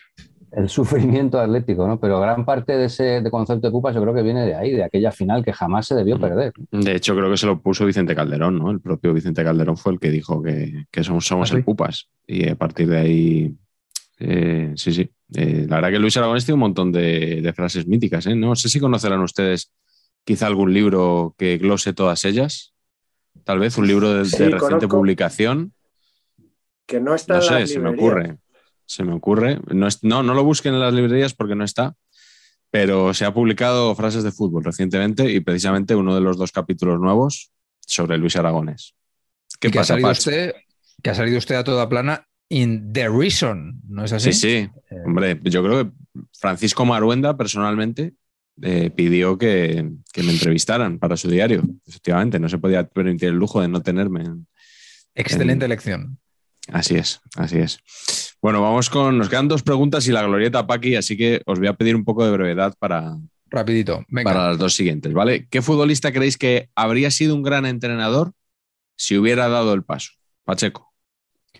Michael Robinson, queridos amigos, en su momento se rumoreó que Antich le había ofrecido irse de ayudante o lo dijo él o yo qué sé. Mm. Y oye, pues yo, mm, yo creo que hizo bien, honestamente, creo que hizo bien quedándose donde, No le fue mal. donde, donde se quedó, le, le fue de lujo, una referencia, un mito eh, hiper querido. Pero futbolísticamente me hubiera hecho gracia verle, porque a mí me parece que era un tío que veía muy bien el fútbol, súper listo, eh, con una capacidad empática importantísima. Me parece que hubiera sido un entrenador estupendo. Sí, además que si, se- si se hubiera ido de la tele, ahora a lo mejor tendríamos informe Carrasco, ¿no? O informe Lobo. Oh, calla, calla. Madre mía. Imagínate, o sea, pff, vamos. Habríamos salido Drama, perdiendo. o sea, madre mía. Carleto, tú que te ríes tanto, ¿qué futbolista crees que lo habría hecho? Informe Gerard también. Informe Gerard también. Eh, bueno, la verdad que, fíjate, esta es una pregunta que me ha costado más, ¿no? Porque todos los que se me ocurrían eran muy buenos futbolistas, pero que es verdad que no tenían, o que aparentemente no tenían el carácter, ¿no? Porque pensaba, joder, Kini, ¿no? Kini, imagínate Kini en un vestuario, hablándole a, a su delantero centro, pero es que es verdad que, que era tan buena gente que, que- probablemente no hubiera funcionado. Entonces yo voy a ir más, la verdad que, que me, ha, me ha encantado la elección de, de Patch de Robinson. Me ha gustado mucho. Y, y voy a copiarle un poco, pero no tanto por, por el carácter, porque no se parecen en nada, pero sí porque me hubiera encantado ver qué hubiera podido hacer. Otro comentarista mítico, Gary Lineker. Me hubiera gustado ver, porque ahora tantas cosas que dice, tanto, mm, no sé, y, y- y también porque un hombre que es capaz de decir esa frase, que está también en ese libro maravilloso de Miguel, de, de que el fútbol es 11 contra 11 y ganan siempre los alemanes, o siempre gana Alemania, un tipo que dice eso seguro que hubiera dado grandes tardes de gloria en, en las ruedas de prensa a sus jugadores, en las charlas. No sé, me parece un tipo simpático, me lo imagino ahí entrenando en plan Valda- Valdano al Tenerife, así en mangas de camisa, bronceado. Y, y me, hubiera, me hubiera gustado porque... Y además se aprendió de, de Johan también, que es fútbol inglés mezclado con Johan Cruyff. Es una mezcla rarísima. Y, y yo creo que, que- que hubiera estado gracioso verle, no tanto porque probablemente tuviera condiciones, sino por, por el personaje en sí, que me parece Guay. muy, muy, muy curioso. Sí. Muy bueno. Gonzalo. Pues yo he puesto a Franco Baresi, mm, aunque luego, eh, eso os lo puse el otro día en la lista, investigando un poquito después he sabido que, que él intentó, que sí lo Ah, ¿sí? intentó. el ser Ah, no sabía. Sí, sí, con la cantera del Milán, de hecho. Eh, aunque mm, donde sí estuvo fue en puestos eh, directivos, digamos, incluso en Inglaterra, porque estuvo en el organigrama deportivo del Fulham.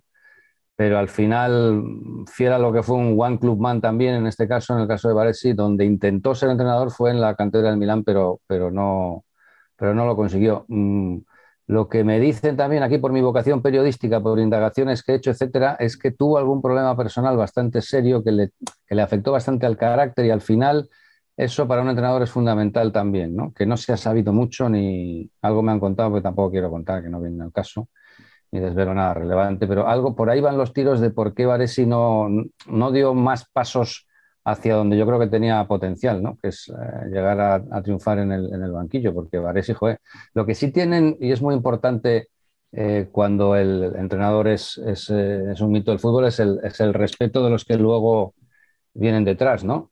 Por eso yo creo que tanto, más allá, antes discutíamos si es buen entrenador Zidane o no, si es mejor Raúl o no, pero lo que desde luego tienen es el respeto de los que vienen detrás, que les han visto jugar. Han hecho, coño, que es que esto me lo está diciendo este señor, que todos sabemos quién fue. Sí, sí. Y eso lo tiene Varesi, ¿no? Que jugó en una época donde había mitos del nivel de Van Basten, de Rijkaard, de Gullit, de yo qué sé. De, Ancelotti. De George, Weah, de Carleto, del tocayo de Marañón.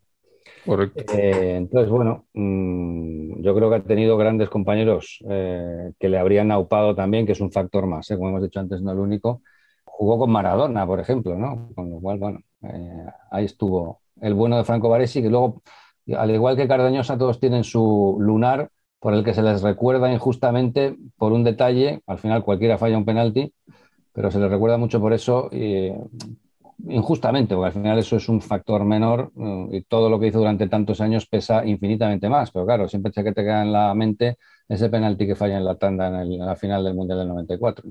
Pues sí creo que fueron dos, creo que fue él y no sé si y Roberto Baggio. Sí. sí. sí, Pues yo me voy a quedar con un jugador que ganó el Mundial 94 de Estados Unidos, que es Mauro Silva, uno de mis jugadores preferidos de todos los tiempos, el, el doble pivote en un solo jugador, no necesitaba más y pena, no, no One Club Man, pero, pero casi, casi, ¿no? Después de, bueno, que empezó en el Bragantino, en Brasil, pero toda su carrera dedicada al, al Deportivo, eh, jugador, bueno, que el Deportivo, el mejor Deportivo, de, el, que ganaba, el que ganaba la liga y la peleaba y estaba en la Champions todas las temporadas. Y, y un enorme profesional. Yo recuerdo que seguro la decía siempre que si la LFP entonces fuera seria, el logo de la competición tenía que ser la silueta de Mauro Silva, como en la NBA era el de Jerry West, y como nadie recogió esa idea, los que hacíamos diarios de fútbol, eh, cuando creamos nuestra web, hicimos la silueta del futbolista con la silueta de Mauro Silva. Un poco como bueno, ese, modesto reconocimiento. No, es, no somos la liga, ¿verdad? Pero, pero por nosotros, que no que cayera en saco roto aquello, porque Mauro nos ha parecido siempre, la verdad, un, un modelo como jugador y como profesional. Y le habría venido bien al Depor seguramente tenerlo ahí en la gestión o, en el banquillo para no haber caído a los infiernos, que ahí está, está peleando por salir, de momento la temporada va bien. Así que, así que nada, me quedo con Mauro, que creo que no le vamos a ver nunca en un banquillo. creo que pasaría a la categoría de directivos, ¿no? Creo que está de directivo de la Federación Paulista o algo así. Sí, es, también de despachos que ese programa igual te está tomando forma, ¿eh? está tomando forma. por favor, sí, sí, totalmente. Del césped al despacho de forma, de forma inminente. Bueno, vamos con la última pregunta antes de la glorieta. Mm, quiero que me contéis qué entrenador se diferencia más de lo que fue como futbolista. Empiezas tú, Carlos. Pues yo me quedo con uno fácil, hemos hablado ya de él en otros programas también. Me quedo con don Javier Clemente Lázaro, que se le vio jugar poco porque una lesión del otro Marañón del Centro de Deportes Sabadell. Sí, habría que decirlo alguna vez más, ¿eh? no vaya a ser que todavía quede alguien que no lo sepa. Para que quede clarísimo. Eh, de Ramón Marañón, una lesión grave, le apartó de los terrenos de juego, intentó volver, pero su rodilla no, no fue la misma nunca. Eh, jugó, yo creo que tres, temporadas. Ahora mismo, ahora mismo eh, ha sido Arevalo, se ha metido en el cuerpo de Marañón. En un Club de guerras, ¿no? Jugó tres ¿eh? años al máximo nivel en el Athletic, pero la verdad es que dejó una huella de gran futbolista, de futbolista fino, de interior fino, con gol, disparo de media distancia. Eh, sobre todo un jugador de un estilo que no iba con el Athletic o con el, con el tópico del Athletic y luego que no iba con el fútbol que después él, como técnico, ha desarrollado. Toda mi admiración a ese fútbol, ¿eh? con el que consiguió unos logros sensacionales en el Athletic con el que luego en el español, por supuesto, y en otros clubes ha funcionado, aunque, bueno, poco a poco fue perdiendo, yo creo, un poco el, el- el punch, pero, pero yo creo que era muy diferente su idea futbolística como técnico de su juego de pequeño zurdo eh, de clase, de media punta, una especie de Fran Yeste por, por- por actualizar a, eh, su imagen. Así que yo me quedo con, con don Javier Clemente, un tipo estupendo. Fran Yeste ya muy actual tampoco, ¿eh? Ah. actualizar, joder, macho. Sí, sí. Eh, Gonzalo, ¿cuál es tu, Bueno. tu entrenador que más se aleja de lo que fue como jugador?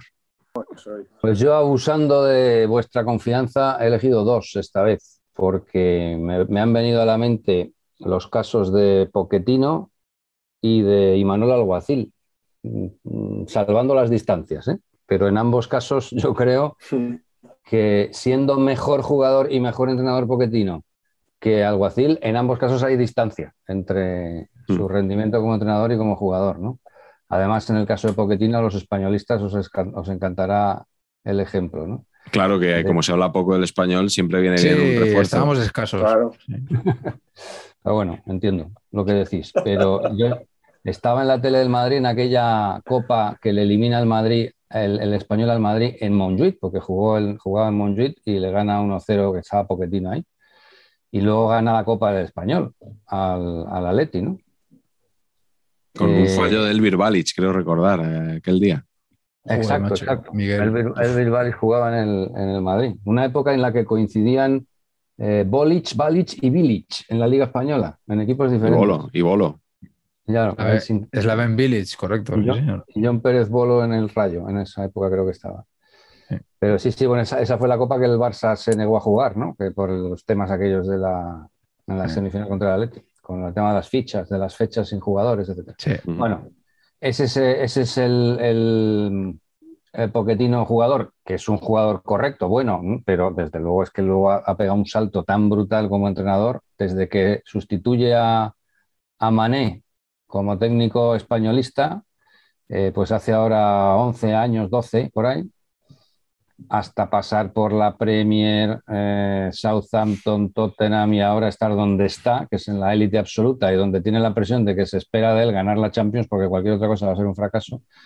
Pero hombre, yo creo que claramente es un tío a un nivel eh, Guardiola. Mm, Si no tanto en resultados, sí al nivel en el que se encuentra ahora, ¿no?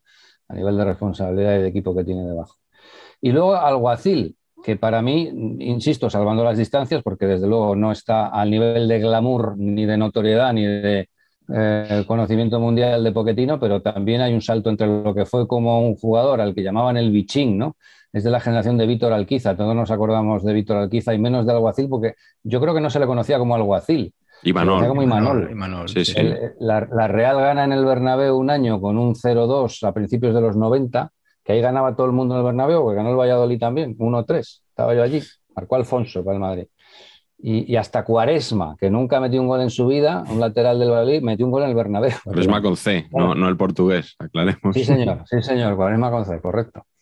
Y, y, y Manol marca ese día en el Bernabéu eh, con Codro. Meo Codro y Manol marcan en el, en el Bernabéu 0-2 eh, en ese partido. Eh, y luego estuvo en el Villarreal. Sí, Estuvo unas cuantas temporadas jugando en primera, ¿eh? No brilló nunca, pero, pero fue un, fue un, vamos a llamar, decir, correcto jugador, ¿no? Acabó lateral derecho, ¿no? Si, ¿no? si no recuerdo mal. Correcto, correcto. Sí, lateral derecho. Eh, que algún amigo mío muy cabrón siempre me ha dicho, porque yo acabé jugando en regional en lateral derecho también, dice, hombre, es un puesto interesante pero humillante. Aquí dijimos que era el puesto más bajo del fútbol, el lateral derecho. Es cierto, Sí, yo sí, lo he sentido en mis carnes. Eh, y acabó en el Burgos incluso, no sé si pasó también por el Jaén, me parece. Pero bueno, este era Imanol Alguacil, que ahora, joder, pues hombre, yo creo que está haciendo las cosas. Empezó muy bien, ahora ha perdido fuelle, ¿no? El- en esta temporada me refiero, el, la Real. Pero desde luego, yo creo que lo que pone al Alguacil para mí en un, y perdonad que me vaya la anécdota, pero para mí le sitúa ya en el pedestal, es lo que hizo en esta mítica rueda de prensa de ponerse a cantar como un loco. Después de ganar la copa. Sí, sí, bueno, Sí, tremendo. Sí, sí, sí. mm, romper protocolos. Él dijo, voy a pasar del modo entrenador al modo aficionado, al modo eh, fan, fanático incluso. Yo creo que es de lo mejor que he visto un entrenador en, en una rueda de prensa que, que- que lo que sirve es para desmitificar, normalizar, humanizar el Correcto. fútbol, po- poniéndolo en el lugar que debe ocupar, ¿no? Como decía aquel, que es lo más importante de las cosas que no son importantes. Sí, y sí. a mí este hombre ya me ha ganado para los restos después de hacer eso. Sí, sí, yo creo que, eh, bueno, eh, quizá, yo creo que hasta los del Athletic eh, ese día les cayó bien Imanol, ¿no? Sí. Y luego ha tenido detalles bonitos también con aficiones rivales. Yo creo que es un, es un personaje que, que está calando entre la gente por eso, porque es muy, como un entrenador muy humano, ¿no? Y, y encima es que los, los éxitos le han acompañado du- durante estas temporadas. Patch, eh, te voy a preguntar el, el tuyo, pero no hemos comentado tu camiseta de hoy. ¿Ese Phillips quién es? Eh, ¿Sean Wright Phillips? No, es Calvin Phillips. Es que eh, le he pedido a Pacheco Junior camiseta de entrenador que haya sido jugador y claro, el hombre es que es muy joven, entonces no Sí. tiene a nadie. No, tiene a dos jugadores que se, han, que se han retirado, pero no los tiene aquí. Y uno de ellos era bastante importante, tiene una camiseta de Fabio Coentrao, amigos. Oh, Y Fabio Coentrao como en la dirección técnica nos hubiera gustado. Pero en este caso le he pedido que me elija un jugador que él cree que va a ser entrenador y es. Calvin Phillips del, del Leeds. Ya- podría ser, podría ser. Ya sacó la de Gutiaz en su día, que, que como entrenador es José María Gutiérrez, podríamos decir, ¿no? El, el naming que, cambió de jugador a entrenador. Y Manol Alguacil también cambió el naming, porque de jugador era Imanol. Era Y Imanol. cuando yo oí que Sí. cogía el equipo Imanol Alguacil, no pensé que era Imanol. quién era. Efectivamente, Sí. me enteré después cuando, Sí. le vi, cuando le vi la cara. ¿Y cuál es el sí. tuyo, Pach? Pues el mío es, eh, como jugador, imaginen ustedes, un Chayán joven, capilarmente hablando, una cosa así aleonada, maravillosa, defensa central, expeditivo, planchas a la altura de las rodillas, una cosa Lo loquísima. que te gusta a ti. Totalmente. Funde a negro y nos encontramos a Koyak en la banda de un campo con un traje a medida, juego primoroso, el tiki-taka. Ay, ay, sí, nos han metido nube, pero ¿cómo, ¿cómo estamos saliendo con el balón controlado? Paco Gémez. O sea, me parece la mayor distancia entre un jugador y un entrenador que ha habido en la historia del fútbol mundial. Acojonante. Y oye, pues eh, ole él, ¿eh? O sea, que es que le ha, ido, le ha ido estupendamente. Ha tenido una carrera de entrenador, a mi entender, buena. Hubo en el cual era Paco Gémez seleccionador, amigos. No hace tanto, ¿eh? Sí, sí, sí. Acaba de fichar por el poquito- Ibiza ahora. Estamos un poquito en el Ibiza, pero es que era. No hay que descartar esas cosas nunca, ¿eh? De la- del mundo selección. Bueno, yo, me, yo me voy a quedar con Mendilíbar, que Hombre. creo que lo hemos comentado ya alguna vez. Grande. que, que cuando que acaba de fichar también por el Alavés.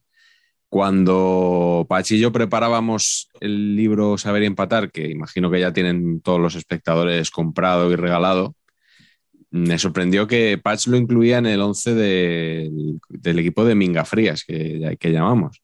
Y yo dije, Mendilíbar. Y me dijo Patch, sí, sí, sí, sí, como jugador tenía fama absolutamente de esto. Y me, me llamó mucho la atención porque, claro, como entrenador, mm, Mendilibar me, me parece todo lo contrario. Y ratificó mi visión el otro día, en, le entrevistaron en la COPE, en el partidazo, y no sé si era Corrochano el que estaba haciendo el programa esos días, Joseba Larrañaga, le nombró que Andoni Cedrún, con el que coincidió al inicio de su carrera, suele contar que le llamaban el mudito a Mendilíbar en el vestuario, porque llegaba allí, se metía en un, rinconcillo y no hablaba con nadie.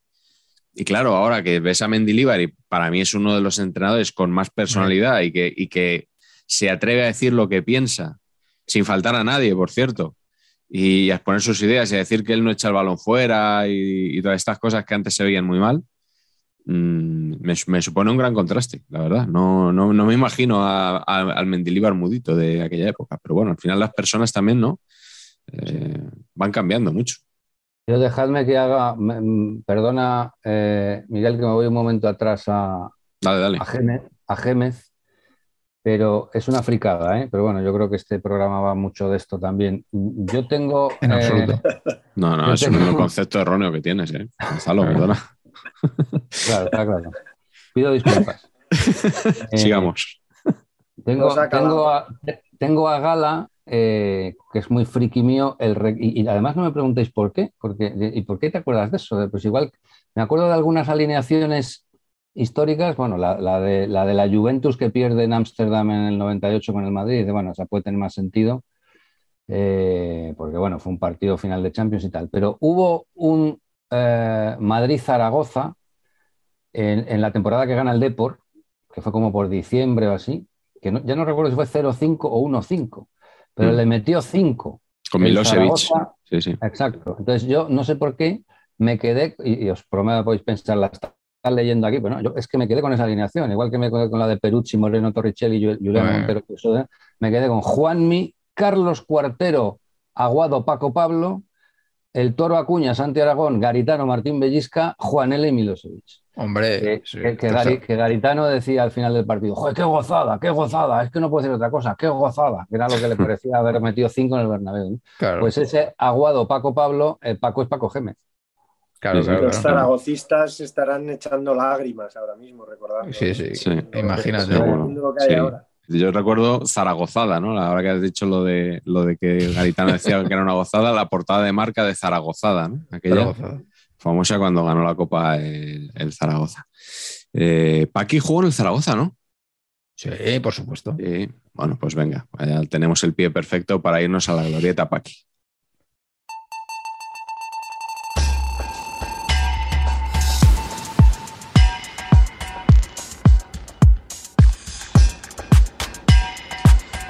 Bueno, pues ya estamos aquí en la glorieta Paqui, la glorieta con más tráfico de YouTube. Además que vamos en el sentido inverso a, a- en, en el grafismo que hemos hecho, vamos contracorriente, como, como el Sí. salmón, ¿no? Como este programa, es una metáfora de este programa. Buah. Absolutamente. Hoy vamos a preguntarnos cuáles de estos jugadores van a ser entrenadores de éxito. Jugadores en activo que quizá den el paso algún día y acaben en los banquillos.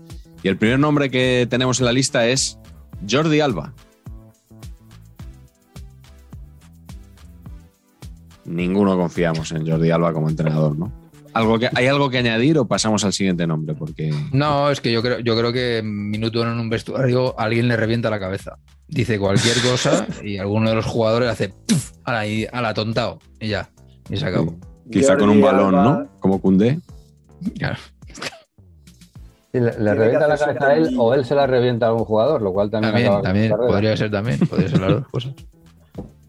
Tiene que hacerse un tendillo y es desaparecer del mundanal ruido con Hombre. el dinero que ha ganado y quedarse ahí un poco a lo Camilo VI y desaparecer. Pues Jordi Alba No sé por ha ganado cabeza bastante más que Tendillo, ¿eh? No sé por qué Tendillo y Camilo VI, o sea, los uno. O sea, en mi cabeza Tendillo y Camilo Ostras. VI es. Ahí no has sé estado qué, fino, ¿eh? es una rareza mía. Oye, por cierto, que el hijo de Camilo está fatal, ¿eh? Eso tenemos que mirarlo también. Camilín le llaman, ¿no? Sí, Camilín, lo leí el otro día en un lecturas o algo así y está la cosa complicada. ¿eh? Pero es, sí, o sea, en serio, no es, no es para, para hacer bromas. ¿no? Sí, sí, que está el hombre metido en, un poquito en las drogas y el colacao Ah, y está la cosa vale, vale, complicada. vale, está la vale, cosa vale, complicada. Sí, sí, sí. Bueno, pues siguiente nombre en la lista es Lucas Ocampos.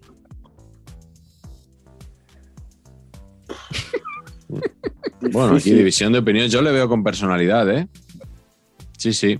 Y seguro que este sale a marrete, porque es un jugador ofensivo, entrenador Claro. marrete y con personalidad, ¿eh? De, de dar un pecho a los jugadores cuando salen eh, al campo. A, mí es que me mola mucho porque cuando falla un gol o algo o alguien le, le- le da el balón mal, se, se le pone como una vena aquí, ¿sabes? Y a, a mí ese tipo luego proyectado a entrenador sí lo veo, ¿eh? Sí, Ahí hay un entrenador. Me parece interesante. ¿Vosotros por qué Bueno, no, Gonzalo Carlos? No, si lo veis, a ver, también esto es es una ruleta que te obliga a responder sin reflexionar, con una capacidad de equivocarse enorme, cercana al 97%. Pero bueno, si lo veis como Camacho, mm, pues hombre, a lo mejor sí, pero desde luego yo lo que no le veo es como Guardiola. Pues ahí por ahí va un poco la explicación. Correcto. Probablemente, probablemente no, probablemente no, pero bueno, se puede tener éxito también como Camacho, efectivamente. Eh, tercer nombre de la lista, el panda Borja Iglesias. Uf, Gonzalo, el único que confía. Explícate, Gonzalo. Bueno, le veo que tiene barba, y esto es fundamental. Eh, yo creo que es un es un futbolero, le gusta mucho el fútbol. eh, Es verdad. Lo poco, lo poco que le he visto opinar, eh, el tío yo creo que tiene cierto criterio y en eso me baso, en que es un Xavi de la vida, que mama el fútbol, que se ve los partidos, que se revisa los vídeos, pues algo de eso. Sí, pero a mí me parece que es demasiado buen tipo, macho. No sé. Es como que parece demasiado buen. No sé, no sé. Me cuesta verle. Va a ir de, de profesor Keating y va a, ir- va a coleguear demasiado con los jugadores igual, ¿no? Sí, sí.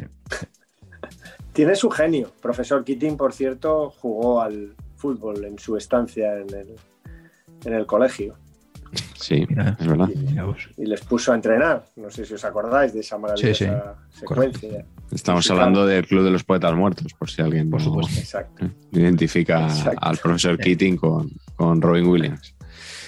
Siguiente nombre de la lista, Lucas Vázquez. Carleto, dedo arriba. Sí, va a ser entrenador, vamos a ver. eh, De infantiles. El Ferrol, el rápido de Bouzas, del Claro. Pontevedra, del Lourense.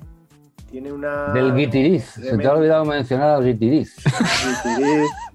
Yo le veo haciendo la carrera en, en la comunidad autónoma En el que Alondra. ahora sí presente.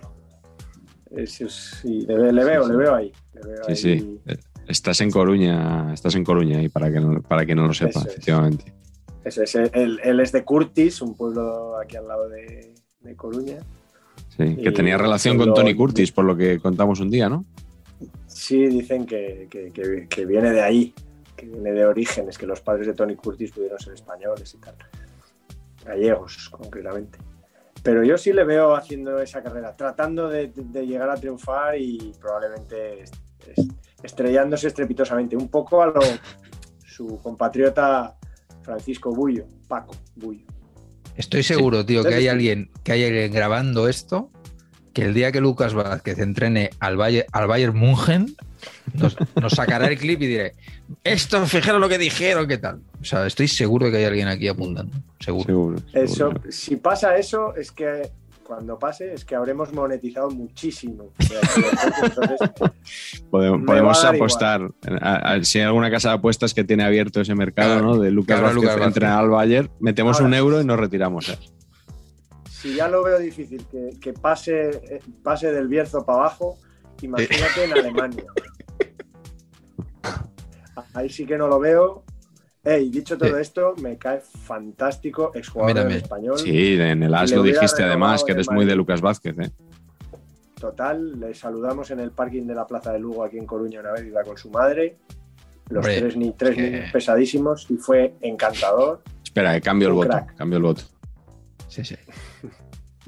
Vamos con el siguiente nombre de la lista que es Diacabí. Uno de estos nombres que Patch mete en la lista, pues para. Para Bueno, porque yo, yo creo que es una categoría. Aquí vamos a hablar, si os parece, del concepto central descerebrado. A mí me parece que los centrales descerebrados en general luego son grandes entrenadores. Eh, Sí. Porque como que están acostumbrados a, a- a reprimirse. Están así como, ¿sabes? Como diciendo que no se me vea. Y este tipo de perfil podría funcionar. Sí, sí. Quizás no Yo en la Liga Española. ser- no, con perdón, no quiero ser racista porque puede sonar, Bueno, sino uy, todo uy. lo contrario. Madre mía. Claro, claro. Sino todo lo contrario. Yo os preguntaría, ¿por qué no hay entrenadores africanos? ¿Por qué no hay más entrenadores africanos? Ahí lo dejo. ¿Creéis que. Diacabí va a romper esa inercia de racismo latente en el fútbol mundial? Yo creo que no. Pero Yo, yo creo que si la rompe alguien, igual no es Diacabí, efectivamente. Sí, es posible que no sea Diacabí. El propio Diacabí a lo mejor no es, ¿no? Pero Pero hay, hay un nombre aún más desconcertante en esta lista que es Oscar Plano. O sea, Real no, no tengo argumentos a favor ni en contra del bueno de Oscar. Pero si lo he puesto para que se luzca Gonzalo. Claro. Claro, esa podría ser la explicación. Sí, eh, quienes le conocen bien dicen que tampoco es de los más sesudos de la plantilla. Pero, hombre, es un tío con garra, eso sí. Entonces, hombre, por ahí también es más un Camacho que un Guardiola, pero bueno, puede ser. Eh, Conozco muchos detractores de Oscar Plano en Valladolid y al revés, es un tío polarizante, vamos a decirlo así. El Mourinho puede ser el nuevo Mourinho, entonces. Y último nombre de la lista, Xavi Hernández.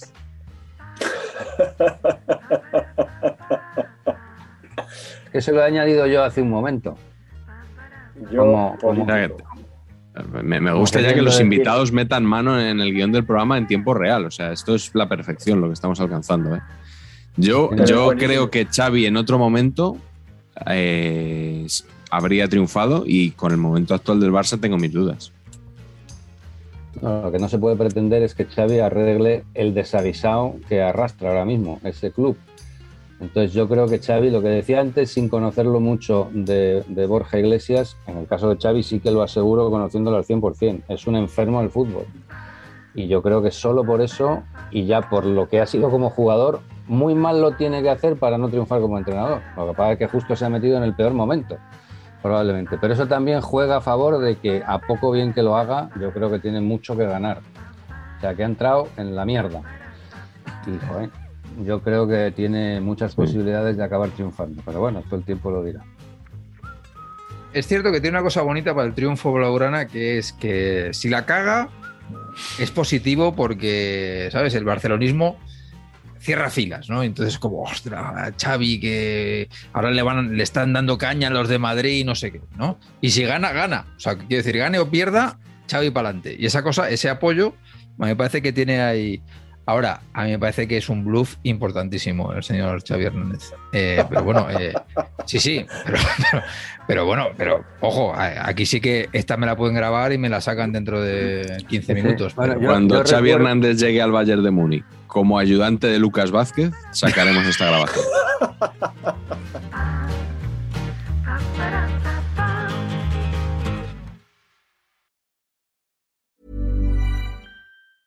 Planning for your next trip?